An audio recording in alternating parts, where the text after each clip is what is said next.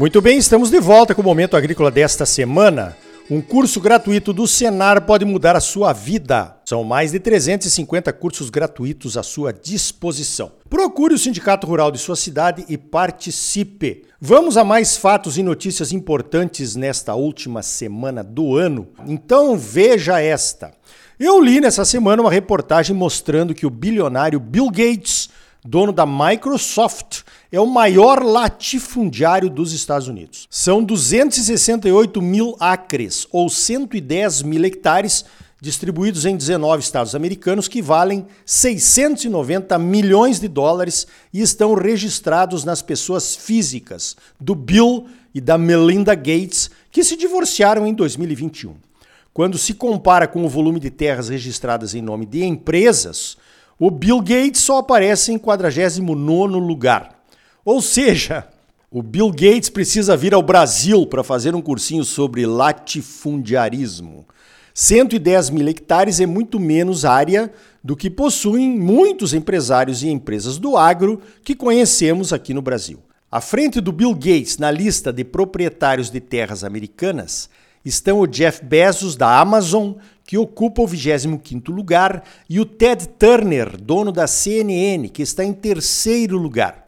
O maior latifundiário americano é um bilionário chamado Bill Malone, com 2 milhões e 200 mil acres, ou 900 mil hectares entre ranchos, fazendas e florestas. Esses dois aí têm oito vezes mais terras do que o Bill e a Melinda. Eu já tinha ouvido falar sobre isso como um daqueles argumentos de teoria da conspiração, dizendo que o Bill Gates estaria tentando dominar a agricultura americana, mas nunca tinha visto os números. Agora estão aí para você analisar. Não me parece ameaçador o Farmer Bill, ou Fazendeiro Bill, como está sendo chamado lá pelos Estados Unidos. Vamos aproveitar os números e fazer umas continhas? O valor total das propriedades dos Gates é de 690 milhões de dólares. Significa um valor médio de 6.300 dólares por hectare, ou 220 sacas de soja por hectare, considerando o preço de 150 reais por saca e um dólar de R$ 5,30. Comparando com os preços de terras aqui em Mato Grosso, até que não é tanto assim, concorda?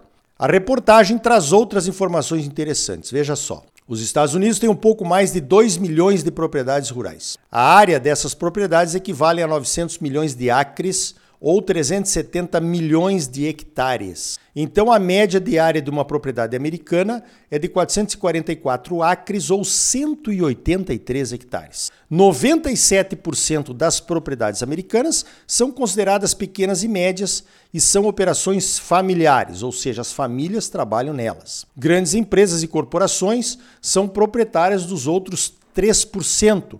Mas voltando ao Bill Gates, o interesse dele não está só nos Estados Unidos. Em janeiro de 2020, a Fundação Bill e Melinda Gates anunciou a criação de uma nova entidade chamada Gates Egg One, que pretende ajudar pequenos produtores de países em desenvolvimento a terem acesso a ferramentas técnicas e inovações para aumentar produtividades e se adaptar às mudanças climáticas.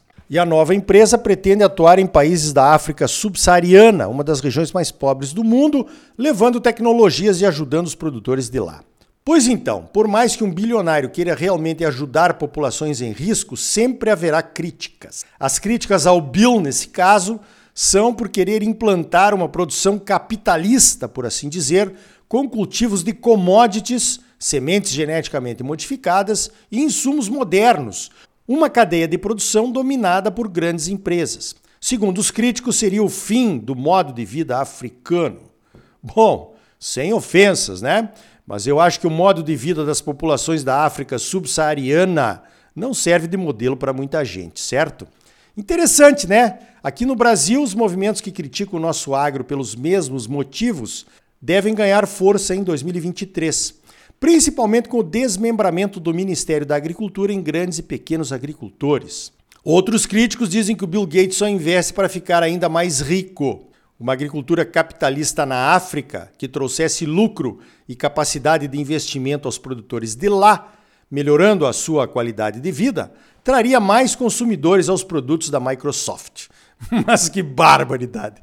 Que raciocínio vesgo, hein? Quase cego, né? Veja esta. O Chile começou a produzir o que estão chamando de gasolina sem petróleo, ou e-gasolina, na cidade litorânea de Punta Arenas. As empresas envolvidas na produção, a Siemens, a Porsche, a HIF Global, além de outras de menor porte, investiram 74 milhões de dólares na fábrica desde setembro de 2021. Em 2023, a produção da gasolina sintética deverá ser de 130 mil litros por ano. A produção funciona mais ou menos assim.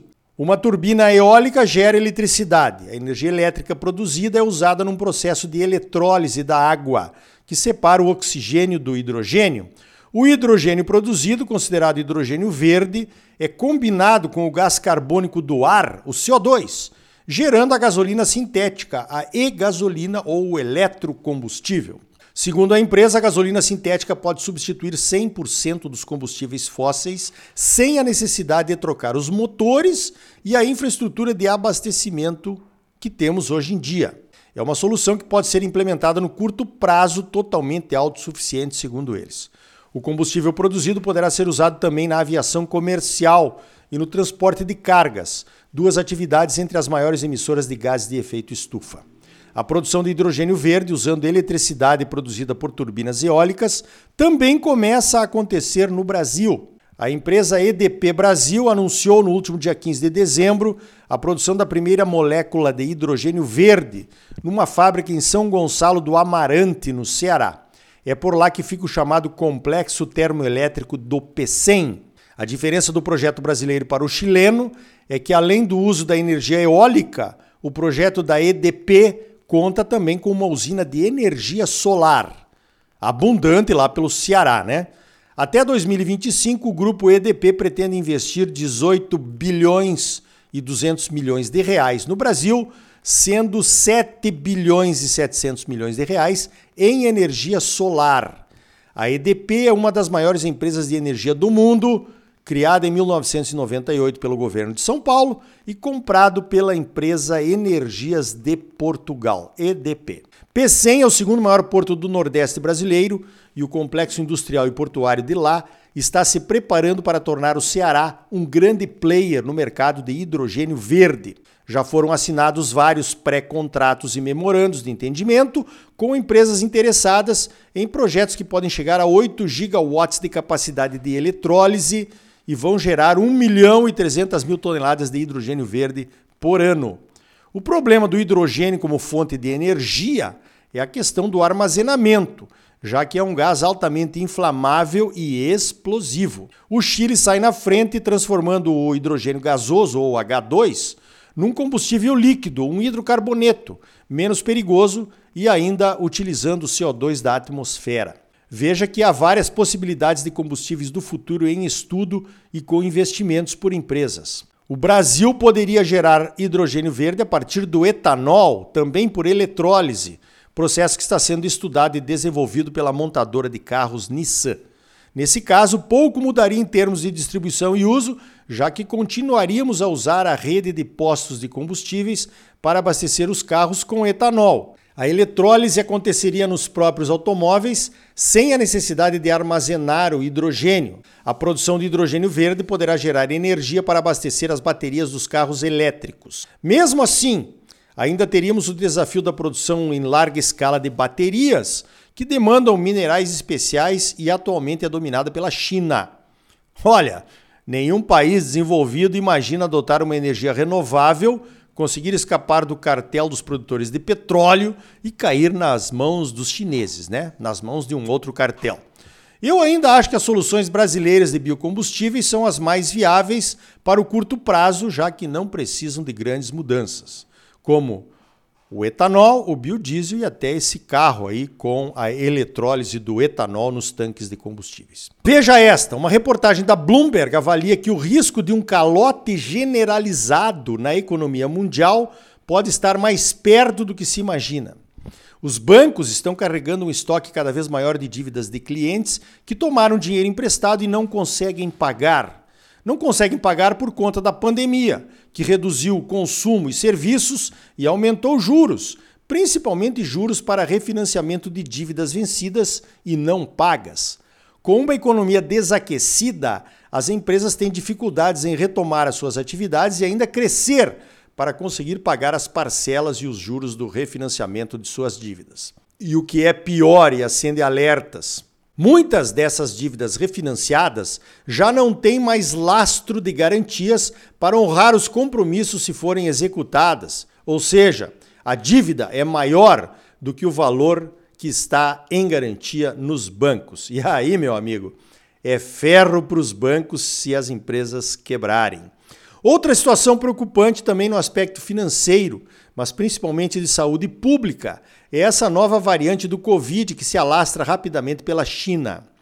Principalmente depois que o governo chinês desistiu ou afrouxou a política de tolerância zero e os lockdowns.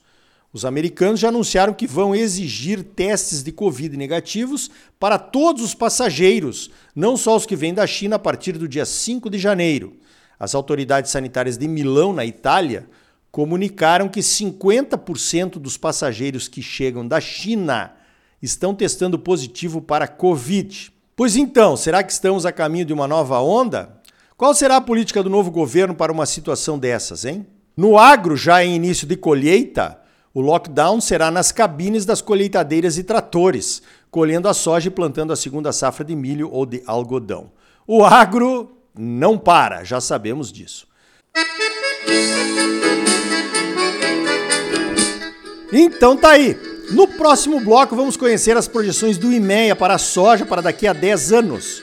É o Outlook 2032, que foi lançado há duas semanas. E ainda hoje vamos falar também sobre as projeções para o milho e para a pecuária de corte para daqui a 10 anos. Imperdível! Senar Mato Grosso, mais de 350 cursos gratuitos à sua disposição.